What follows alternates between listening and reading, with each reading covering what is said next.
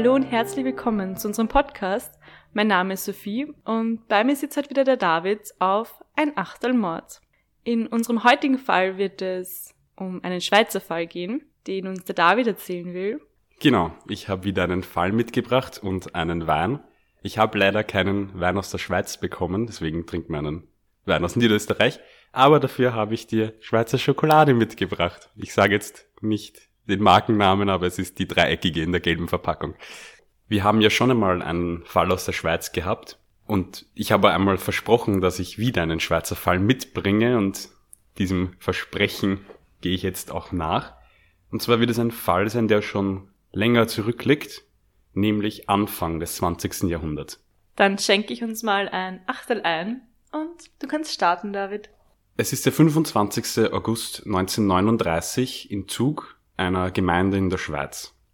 Paul I., geboren am 4. November 1930, also gerade einmal 25 Jahre alt, wird von Beamten der Strafanstalt durch ein großes Holztor in den Hof geführt.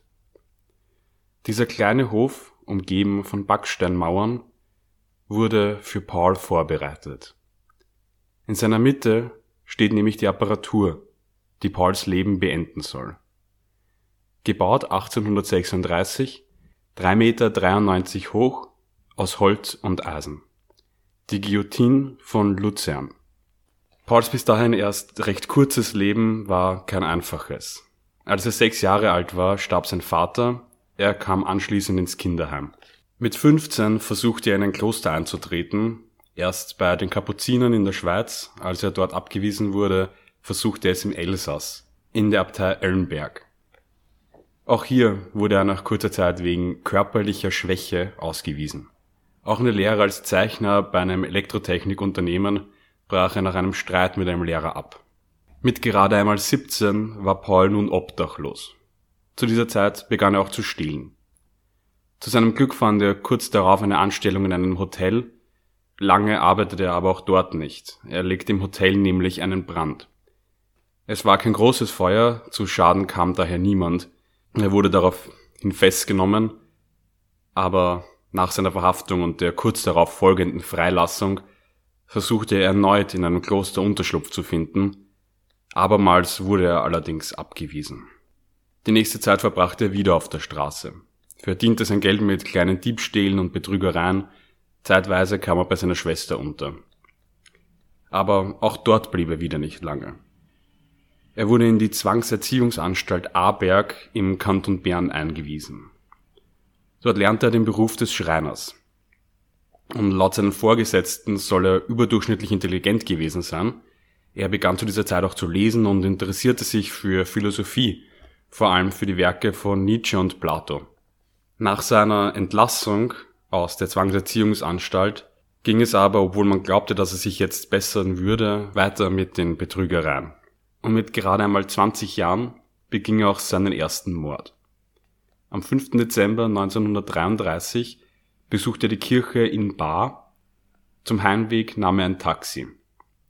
Während dieser Fahrt zog Paul eine Pistole. Marke Browning 6,35 mm.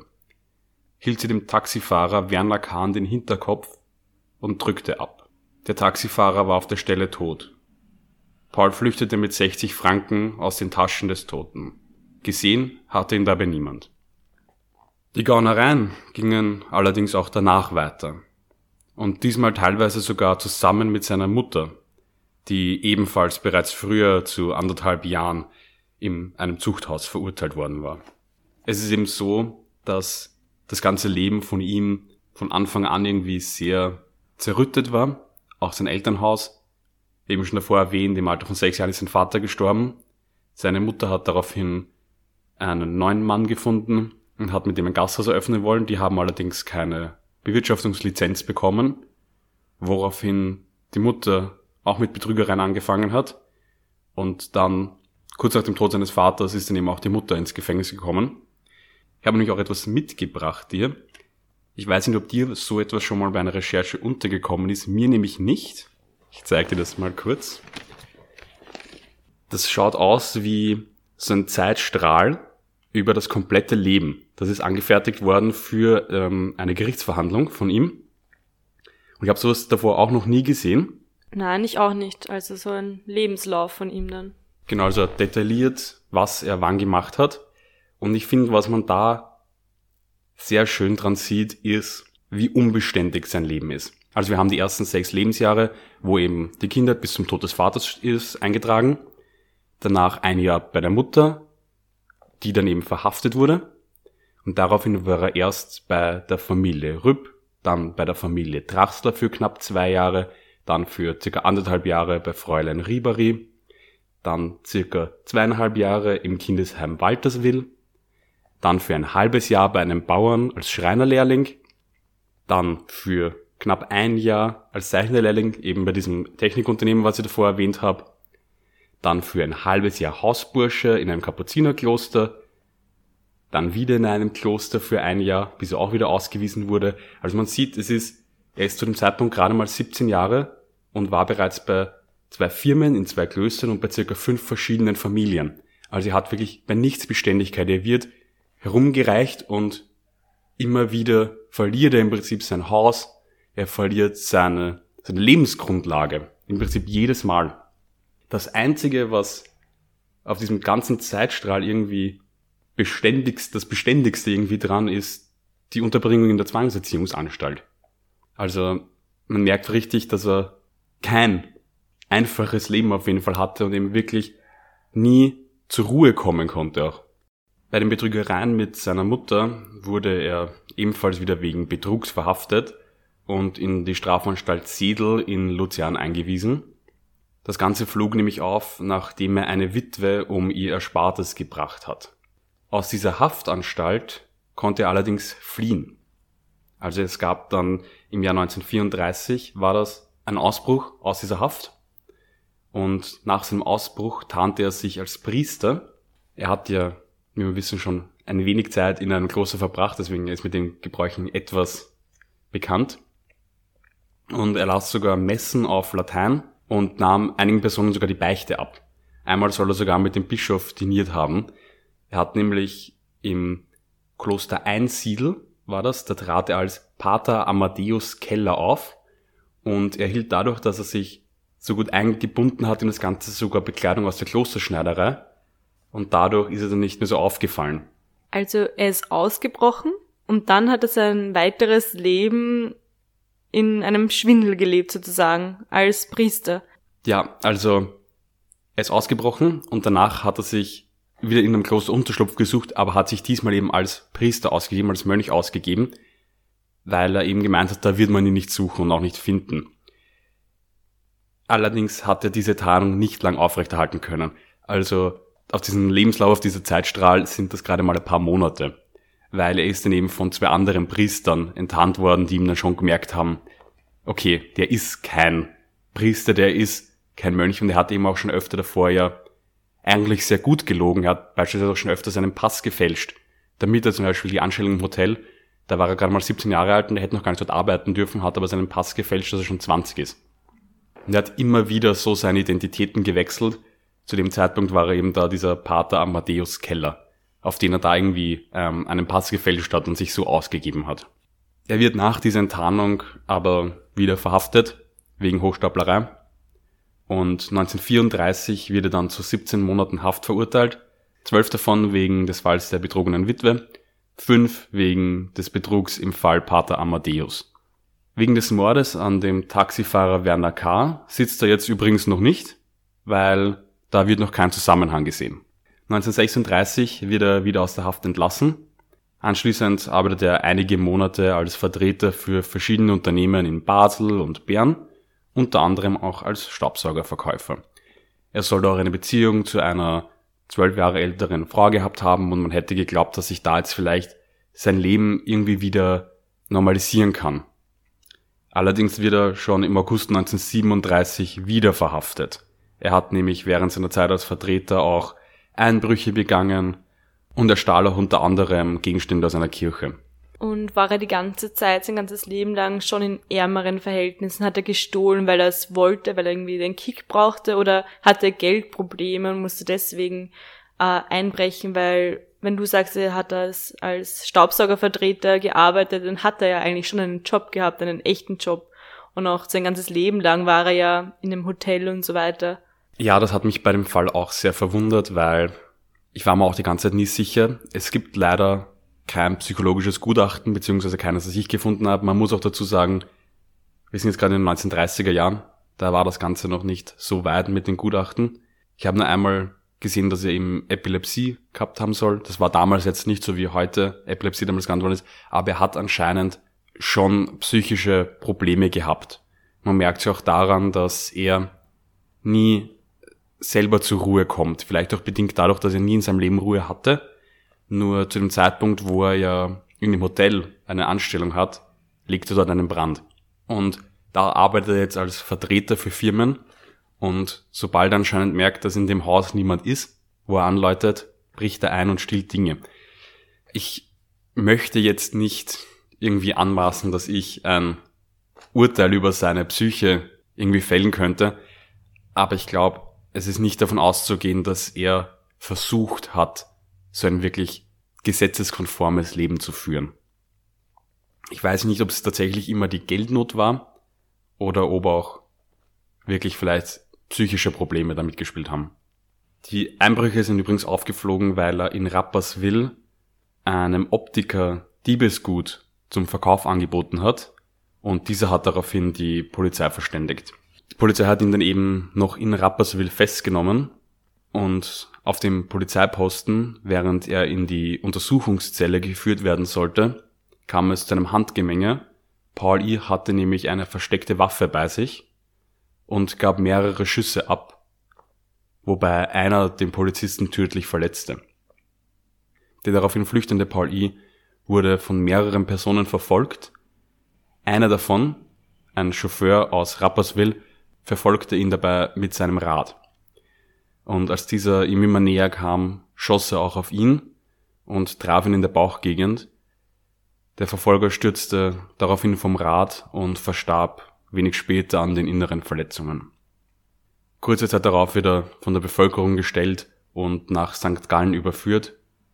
Und dort gesteht er schließlich dann auch den Mord am Taxifahrer Werner K. Also er hat jetzt insgesamt drei Morde begangen, die ihm hier jetzt angelastet werden und jetzt wird auch endlich der Fall des toten Taxifahrers gelöst. Das Schweizer Strafrecht war zu diesem Zeitpunkt noch Sache der Kantone Daher wurde er zunächst wegen des Zweifachmordes in Rapperswil in St. Gallen angeklagt und dort zum Tode verurteilt. Der Große Rat von St. Gallen, heute heißt das Kantonsrat, das ist so, ich finde es schwer zum Vergleichen, aber es ist so ein bisschen wie ein Parlament. Ich finde es immer ein bisschen schwer, irgendwie sich in das Schweizer Recht hineinzulesen, weil es ist, ich, ich finde es als Österreicher relativ kompliziert mit diesen ganzen Kantonen und der ihrer doch größeren Eigenständigkeit, als man es aus Österreich kennt. Aber es ist, so wie ich das gelesen habe, ist es so eine Art wie so ein regionales Parlament. Das änderte das Urteil in eine lebenslängliche Haft um. Im Kanton Zug wurde ihm aufgrund des Mordes an dem Taxifahrer Werner K. nochmal der Prozess gemacht und wieder entschied man sich für die Todesstrafe. Paul I. appellierte diesmal aber nicht gegen das Urteil, und am Morgen des 25. August 1939 fällt dann das Fallbeil der Luzerner Guillotine im Hof der Strafanstalt Zug und beendet das Leben des 25-jährigen Dreifachmörders. Seine letzten Worte sollen übrigens gelobt sei Jesus Christus gewesen sein. Die große Aufmerksamkeit für diesen Fall lag vor allem daran, dass es eben ein Todesurteil ausgesprochen worden war denn in der Schweiz fand nämlich bereits eine sehr rege Diskussion um die Abschaffung statt. Und im Juli 1938, also ein Jahr vor der Hinrichtung von Paul I., hatte sich die Schweizer Bevölkerung in einer Volksabstimmung schon mit 54 Prozent für die Abschaffung der Todesstrafe entschieden. Also war zu diesem Zeitpunkt im Prinzip schon klar, dass die Todesstrafe wegfallen wird. Allerdings trat das Gesetz erst mit dem 1. Jänner 1942 in Kraft, also erst deutlich später. Für die Aufgabe des Henkers im Fall Paul I. meldeten sich insgesamt 75 Personen. Also es wurde so, dass das ausgeschrieben wurde, also dass Leute Bewerbungen geschickt haben, warum sie der Henker sein wollen. Ausgewählt wurde dann der 23-jährige Portier Arthur X. Ob das sein echter Name ist, bezweifle ich jetzt. Kann ich nicht mit Sicherheit sagen. Und dieser wurde später selbst dann in eine psychiatrische Anstalt eingewiesen. Der hat auch einen sehr interessanten Lebenslauf. Ich kenne mich nicht wirklich aus mit Henkern und so weiter. Hatten die normale Jobs und dann konnte, also konnte sich jeder dafür bewerben, Leute hinzurichten? Ja, also der war jetzt Portier. Jeder hatte die Möglichkeit dazu, sich zu bewerben. Und es waren in diesem Fall 75 Personen, die auch tatsächlich gemeint haben, sie wollen das Todesurteil vollstrecken, weil man zu dem Zeitpunkt keinen festangestellten Henker gehabt hat. Es wäre normalerweise so, wenn man häufig Todesurteile verhängt, in manchen Ländern ist es ja auch immer noch so, gibt es Personen, die dafür angestellt sind, entweder beim Gericht oder halt beim Staat, die das machen. In der Schweiz gab es es nicht, weil eben so selten Todesurteile verstreckt wurden und deswegen hat man da tatsächlich Personen gesucht und es gab eben auch genug Bewerbungen es wurde auch nicht schlecht entlohnt. Also, was ich nachgelesen habe, die einen sagen, es wurden zwischen 1000 bis zu 2500 Franken von auch den Leuten gefordert, die sich beworben haben. Was ich weiß, soll der Arthur X 1000 Franken bekommen haben, was ein sehr, sehr hoher Lohn für diese Zeit war. Ich finde das irgendwie extrem makaber, wenn das sagt ja noch extrem viel über den Menschen aus, der sich dafür meldet wenn er bereit ist, einen anderen Menschen zu töten. Das ist ja gleich wieder, wenn er da jetzt bereit ist, einen Menschen zu töten, was könnte er sonst noch so machen oder ob er auch ein Krimineller ist oder so. Aber wenn du sagst, dass sie entlohnt worden sind, dann spielt das wahrscheinlich auch mit, dass Leute schnell und einfach Geld verdienen wollten. Ja, auf jeden Fall. Die meisten haben auch in ihren Bewerbungen, natürlich muss ich dazu sagen, es war Bewerbung, die sie geschrieben haben. Also der Arthur hat darin in seiner Bewerbung eben auch gemeint, er möchte das machen, weil er möchte so die Gerichtsbarkeit ausführen und das ist ein patriotischer Akt. Ich meine, wir wissen jetzt von ihm, dass er dann später selber in einer psychiatrischen Anstalt war, aber man kann natürlich nie sagen, ob das jetzt bei denen im Prinzip irgendwie eine versteckte, eigentlich auch ein Tötungsdrang ist, dass sie das machen wollen, ob sie tatsächlich so für die Gerechtigkeit das tun wollen oder ob es ums Geld geht. Das kann man natürlich, glaube ich, irgendwie nie wirklich sagen. Auf jeden Fall war auch dieses Todesurteil, was den großen Medieneffekt ähm, heraufbeschworen hat. Ich habe nämlich gefunden in, in einigen Zeitungen aus dem Jahr 1938, dass da eben auch gesprochen wurde in österreichischen Zeitungen über diesen Fall. Und zwar ähm, habe ich zum Beispiel in einem Bericht, der vom Völkischen Beobachter ist, also ähm, der Nazi-Propaganda-Zeitung, die eben in diesem, die eben einen Teil hatte, wo sie über aus aller Welt gesprochen haben. Und da war eben auch dabei die Nachricht, 58 wollen Henker sein. Also auch da merkt man schon dran, dass, muss dazu sagen, natürlich es ist ein Nazi-Propagandablatt, aber dass auch hier die Aufmachung nicht ist, es gab einen Mordfall, sondern es beginnt mit, es gibt Leute, die wollen das Todesurteil vollstrecken.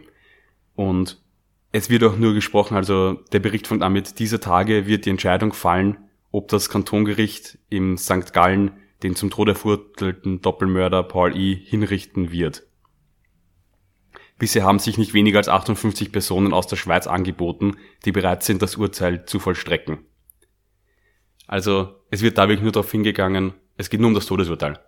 Und das hat man auch in einem anderen Bericht aus den Innsbrucker Nachrichten vom 5. Mai 1938, wo eben auch wieder ganz wichtig draufsteht, der heilige Teufel, wie sie ihn genannt haben, wird zum Tode verurteilt. Auch hier geht's wieder um das Todesurteil. Also auch hier wird wieder das ganz, ganz stark in den Vordergrund gerückt. Eben auch deswegen, weil zu diesem Zeitpunkt ja schon klar war, dass das Todesurteil wenig später abgeschafft werden wird.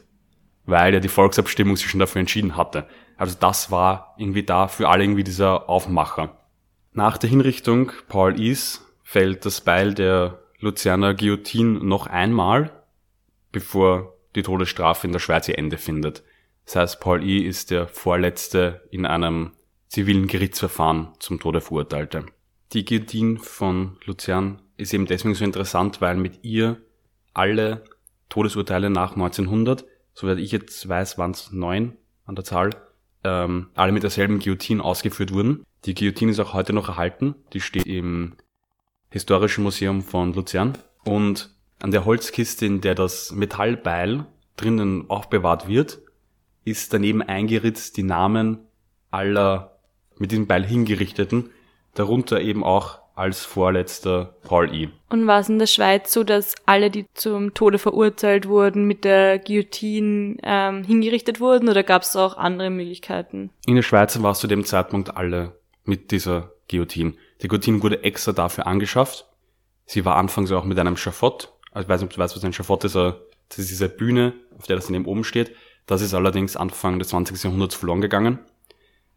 Und die Guillotine wurde dann eben immer von Ort zu Ort gebracht. Die hat also keinen fixen Standort gehabt, sondern die ist einmal nach Zug gebracht worden, dann wieder woanders hin. Die ist eben immer aus Luzern dann dorthin gebracht worden, weil eben die Anschaffungskosten auch zu hoch waren und es gab eben nur so wenige Todesurteile in der Schweiz, dass man eben sich dann immer diese ausgeliehen hat.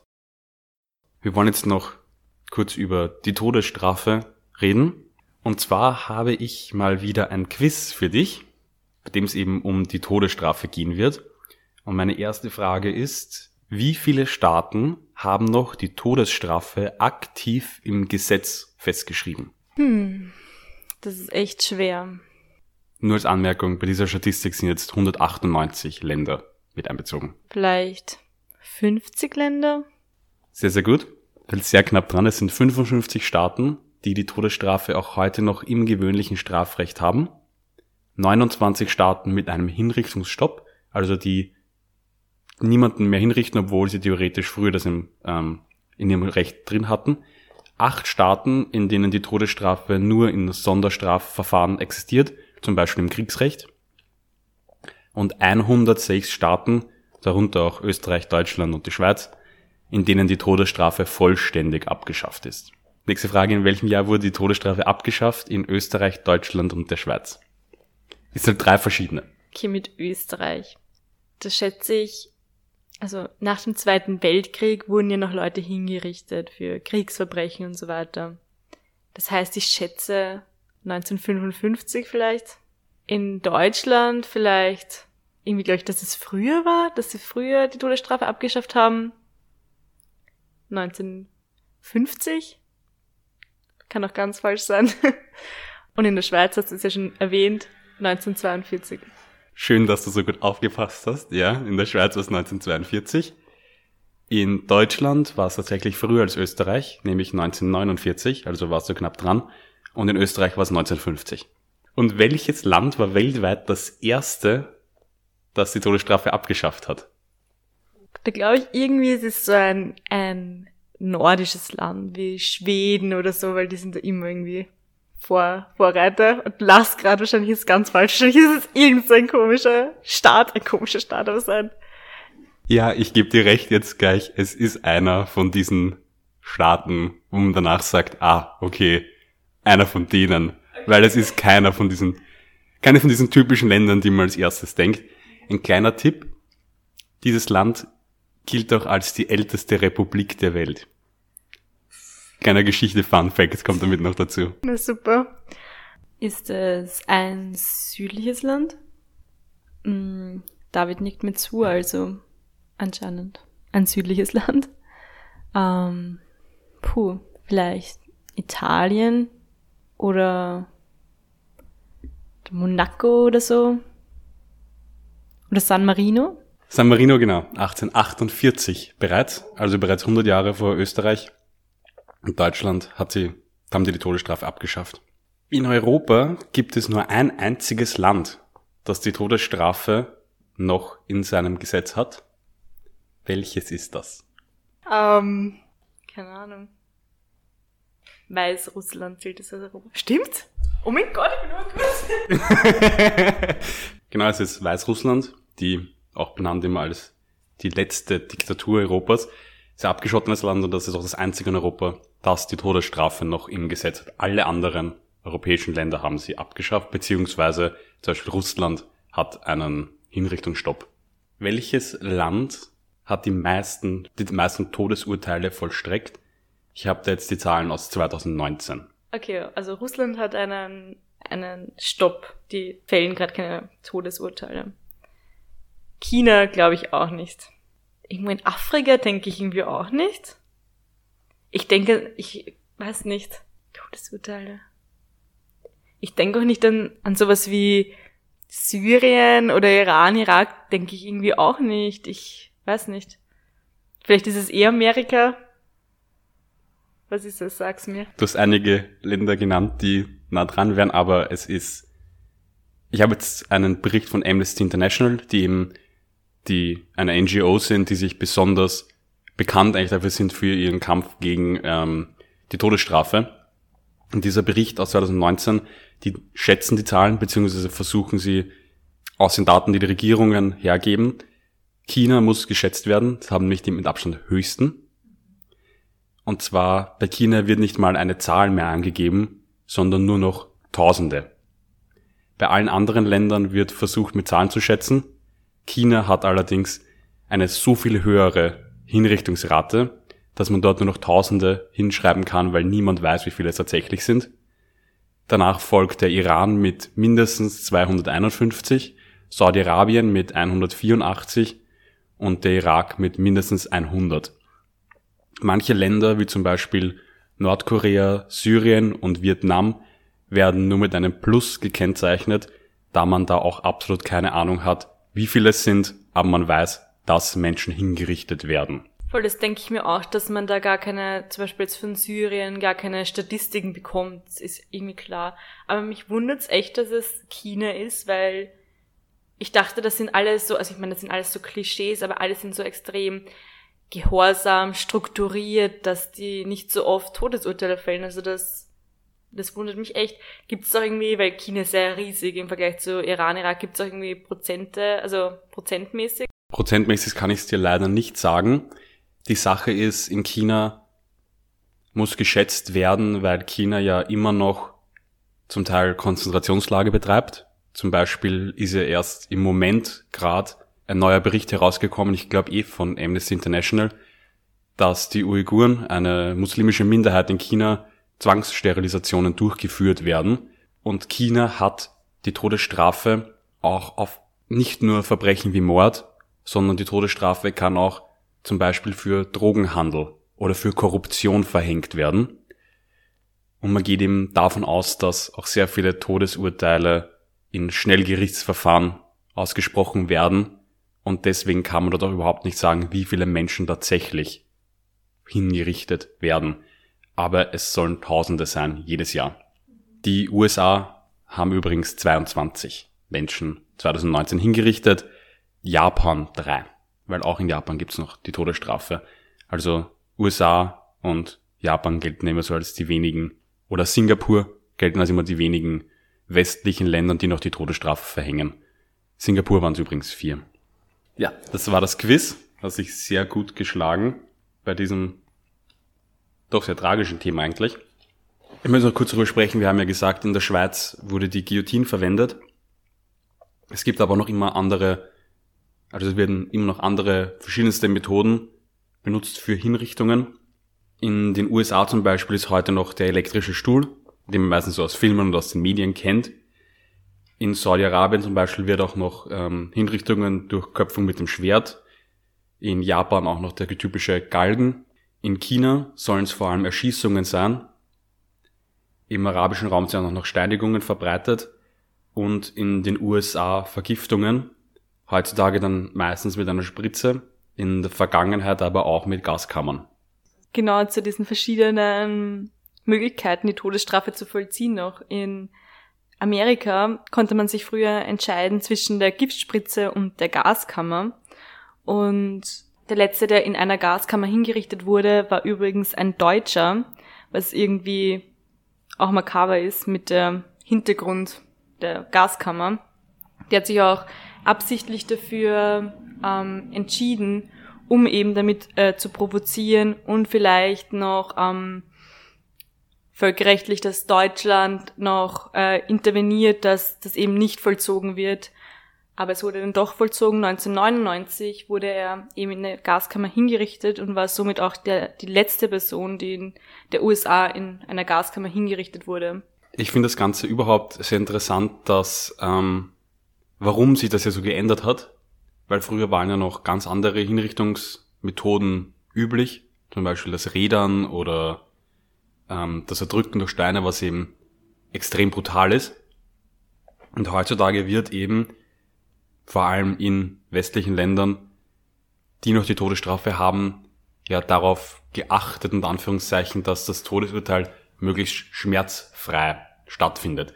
Deswegen hat man sich auch letztendlich zum Beispiel in den USA für die Giftspritzen entschieden. Substanzen zum Einsatz kommen, dass angeblich der Hingerichtete nichts mehr mitbekommt von der tatsächlichen Giftspritze dann. Deswegen eben auch zum Beispiel die Guillotine, weil man eben auch gemeint hat, dass da der Tod sehr schnell eintritt und deswegen möglichst wenig Schmerz entsteht. Etwas anderes, über das ich noch reden wollte, weil das habe ich sehr, sehr interessant gefunden, ist die Henkersmahlzeit. Und zwar die Henkersmahlzeit, das ist ja diese letzte Mahlzeit, die ein Verurteilter noch vor der Hinrichtung bekommt. Und sie ist heutzutage übrigens immer noch ähm, normalerweise in ähm, westlichen Ländern immer noch in Gebrauch, also dass immer noch eine Henkersmahlzeit serviert bekommt. Die Henkersmahlzeit kommt daher, man kennt sie ja zum Beispiel aus Wildwest-Filmen, dass früher man gesagt hat, dass man noch einen letzten Wunsch bekommt. Dass man eben so etwas früher tatsächlich ähm, gewährt hat. Und zwar waren das meistens zum Beispiel noch eine letzte Zigarette, ein letztes Glas Wein. Angeblich soll in der Antike es sogar noch möglich gewesen sein, dass in der Nacht vor einer Hinrichtung der zu Hinrichtende zum Beispiel eine Prostituierte empfängt. Das kommt kulturell daher, dass damit ein Ausgleich zwischen dem Henker und dem Verurteilten geschafft wird. Und zwar sollte das Ganze so sein, dass die Henkersmahlzeit vom Henker kommt und dass mit der Annahme dieser man dem Henker keine Schuld an seinem eigenen Tod gibt. Weil sonst wäre ja diese Fehde wieder da, weil der Henker hat ja auch wieder wen ermordet. Wenn man das so sieht. Deswegen hat es auch immer die Ablehnung einer Henkersmahlzeit dann irgendwie auch diesen die Konnotation von einer Ablehnung des Urteils. In den USA bis 2003 wurde bekannt gegeben, was die Verurteilten sich zur Henkersmahlzeit gewünscht haben. Das wurde auf der Internetseite des Gefängnisses sogar bekannt gegeben. Wird heutzutage nicht mehr gemacht, wobei es immer noch oft an die Presse kommt, weil man eben gemeint hat, dass eigentlich eine Diskussion darüber makaber ist. Die häufigst gewählte Mahlzeit ist übrigens in den USA ein Cheeseburger. Seit 2011 gibt es in Texas keine Henkersmahlzeit mehr. Die wurde, das wurde 2011 dort abgeschafft, weil dort einer der drei Mörder im Fall James Burke Jr., den haben wir schon einmal kurz erwähnt bei uns. Das war in der, im Pride Special, war dieser Matthew Shepard und James Burke Jr. Act. Das war eben dieser Schwarze, der von drei Rassisten ermordet wurde. Einer von denen hat sich eben eine riesige Mahlzeit bestellt und das, die hat bestanden aus ähm, Steak, einem riesigen Cheeseburger, einem Omelette, einem Pfund ähm, Barbecue Meat, dreifach Hitas, eine Pizza, Eiscreme. Der hat eine riesige Mahlzeit bestellt und dann sie nicht angerührt, weil er dann gemeint hat, er hat doch keinen Hunger. Und daraufhin war die Öffentlichkeit so erbost, dass man gemeint hat, der Henkersmahlzeit wird abgeschafft. Auch aus dem Grund, weil man gemeint hat, wieso sollte man einem Mörder einen letzten Wunsch in dieser Form dieser Mahlzeit gewähren, wenn er seinen Opfern auch nicht so eine Güte zukommen hat lassen. Also warum sollte man dem einen letzten Wunsch gewähren? Er hätte das ja für die Opfer auch nicht getan. Was denkst du darüber? Irgendwie hätte ich mir nicht mehr gedacht, dass das heute immer noch so ist, diese letzte, also Henkersmahlzeit. Ja, es ist schwierig, weil es kommt, finde ich, immer darauf an, warum wird der zu Tod, zu, zum Tode verurteilt und das wird meistens kein harmloser Grund sein. Das wird ein, ein, es wird schon seinen Grund haben, warum er zum Tode verurteilt wird. Und deswegen, wenn man, wenn ein Staat schon so drastisch ist und die Todesstrafe immer noch hat, finde ich es, was heißt unnötig, aber finde ich es auch irgendwie komisch dann zu sagen, okay, aber du hast so was Schlimmes getan, ich, ver, ich verurteile dich zum Tode, aber bevor du stirbst, kaufe ich dir noch drei Pizzen und du kannst noch drei Pizzen essen. Also ich weiß nicht, wie siehst du das? Also ich allein, also ich finde es arg, dass überhaupt den Staaten noch die Todesstrafe überhaupt gibt. Und wenn man, wenn ein Staat das hat, finde ich es sehr komisch, dass sie das dann denen noch drei Pizzen geben und glauben, damit ist es getan, damit ist es nicht so schlimm, den umzubringen. Ja, ich bin absolut deiner Meinung. Einerseits, die Todesstrafe ist auch aus meiner Sicht absolut abzulehnen. Ich sehe es irgendwie als, so aus geschichtlicher Sicht, dass man sagt, es soll dieser letzte Wunsch damit irgendwie sein. Irgendwie finde ich es klar, aber ich finde es auch sehr strittig, ob das irgendwie, weil es ist ja keine Wiedergutmachung, in Anführungszeichen, dass man sagt, ein Staat ist so drastisch und sagt, er möchte noch die Todesstrafe verhängen, was ich ja schon nicht verstehe aber dann machen wir das so. Nein, wir haben da eh unsere, dann kann man es irgendwie, ich wasche meine Hände in Unschuld. Und das finde ich auch sehr problematisch. Allerdings jetzt eben nicht aus der Sicht, dass ich sage, man soll nicht dem noch irgendwie was Gutes tun. Da würde ich es ja okay finden, dass man sagt, er wird hingerichtet und deswegen geben wir ihm noch ein Essen. Ich finde es halt komisch aus dieser Sicht, dass man sagt, damit möchte sich irgendwie dann als weniger schlimm machen, die, die Hinrichtung. Das finde ich eben auch sehr problematisch da. Auch heute wird die Todesstrafe immer wieder diskutiert, auch in der österreichischen Politik.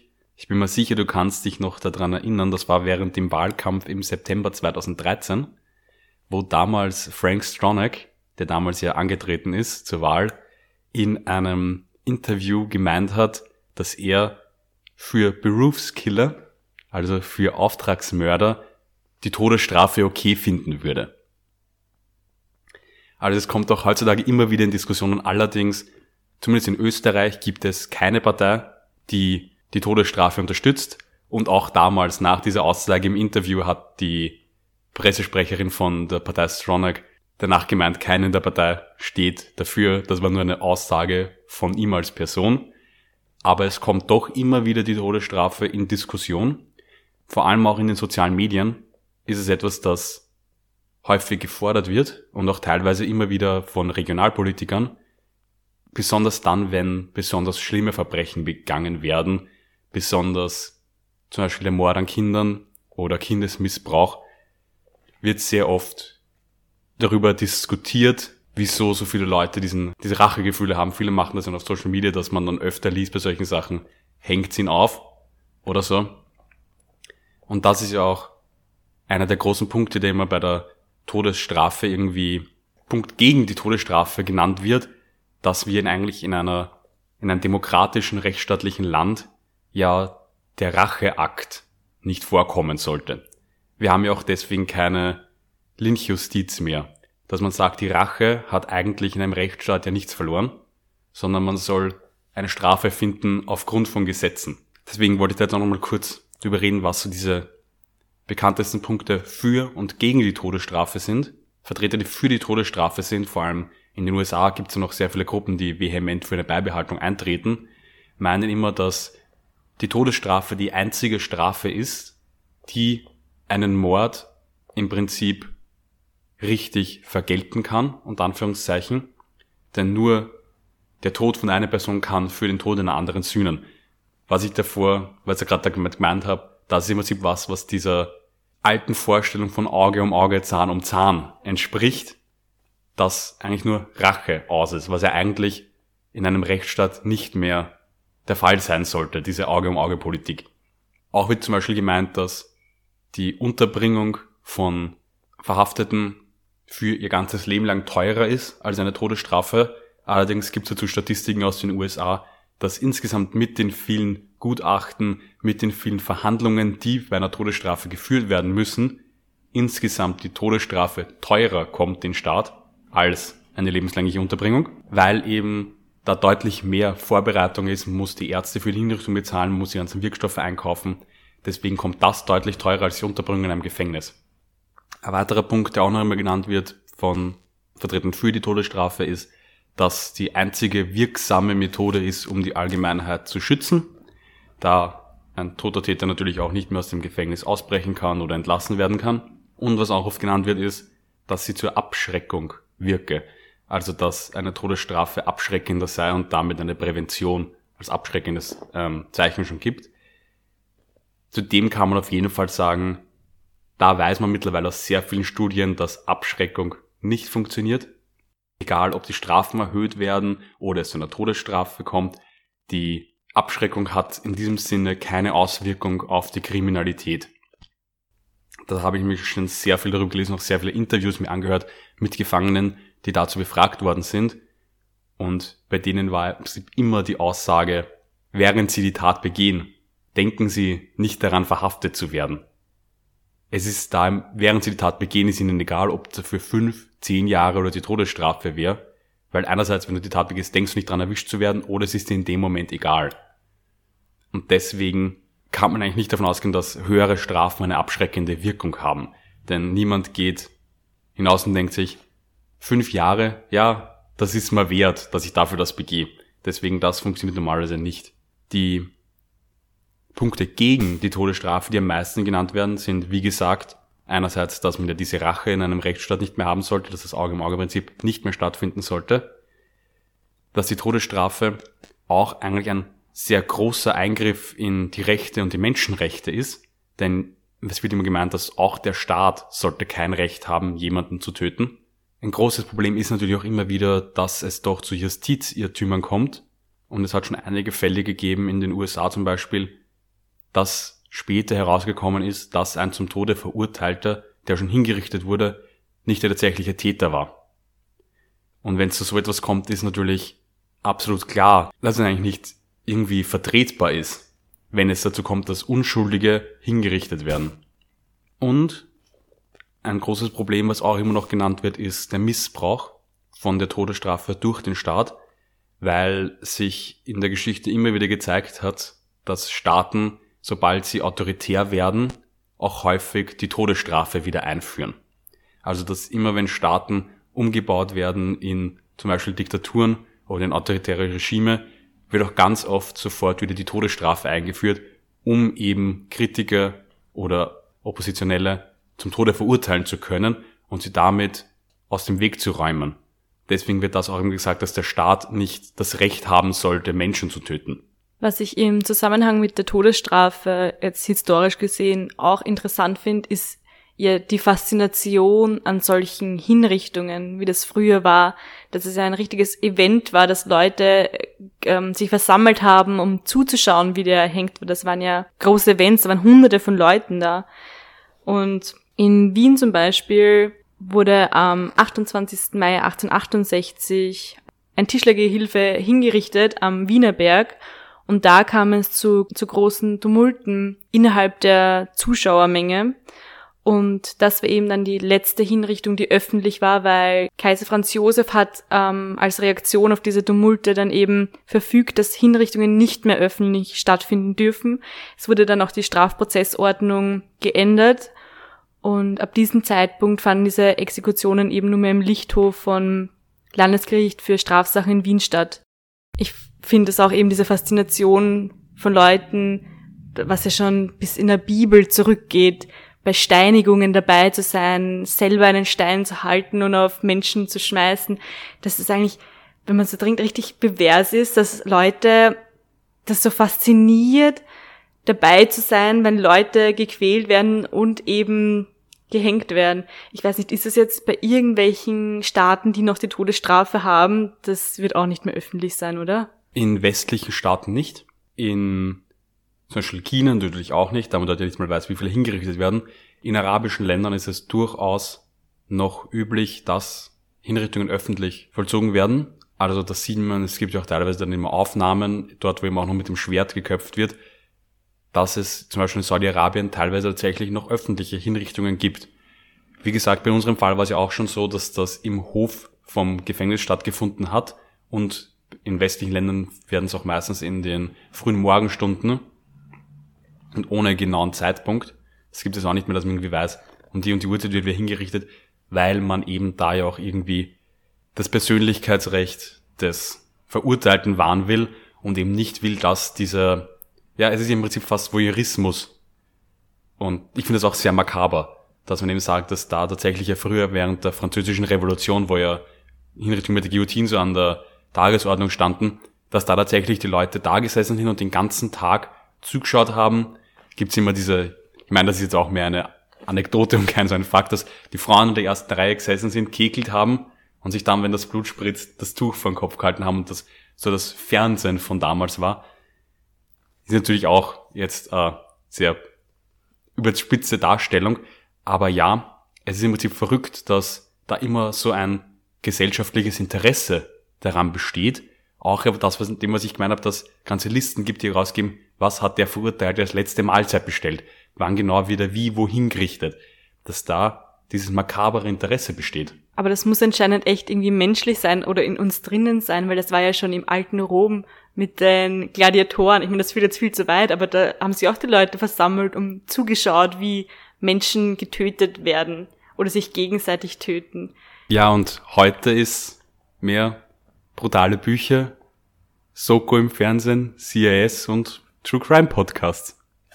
Ist im Prinzip hat sich da ja nicht so viel dran geändert, dass die Leute irgendwie etwas darüber wissen wollen. Die Sache ist natürlich, eine öffentliche Hinrichtung ist natürlich trotzdem noch was anderes, als sich einen Fall anzuhören aus meiner Sicht. Aber ja, das ist anscheinend etwas tiefmenschliches und da habe ich auch letztens eine Studie gesehen, die ich sehr interessant gefunden habe, dass das Interesse eben dort größer sein soll in den Ländern, die sehr friedlich sind. Und dass umso sicherer und umso seltener Gewalt im alltäglichen Leben vorkommt, umso mehr haben sie Leute gerne in der Fiktion. Und deswegen soll es auch gerade in nordischen Ländern, die im Prinzip sehr sicher sind, sehr wenig Gewalt normalerweise gibt, bei denen gibt es eben so extrem brutale Krimi-Romane. Deswegen sagen auch immer diese ganzen schwedischen Krimi-Autoren, die besonders brutal im Prinzip immer schreiben und die das super beliebt sind, kommen von dort. Und deswegen sagt man das gerade in westlichen Ländern, wo wir eben die Gewalt nicht mehr so im alltäglichen Leben haben, dass wir uns noch mehr drauf stehen, unter Anführungszeichen, Gewalt irgendwo dann anders zu sehen.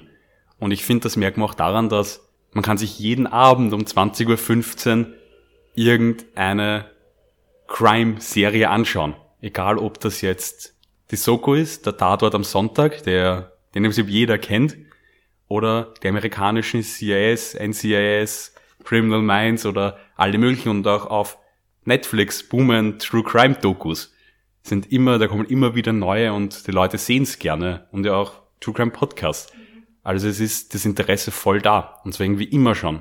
Ja, eben diese extreme Faszination an solchen Dingen, die wir beide natürlich teilen, sonst würden wir diesen Podcast nicht machen. Und ihr anscheinend auch habt, sonst würdet ihr uns jetzt gerade nicht hören. Ja, in diesem Sinne werden wir jetzt noch unser Achtel austrinken und in zwei Wochen wieder hören auf ein Achtelmord.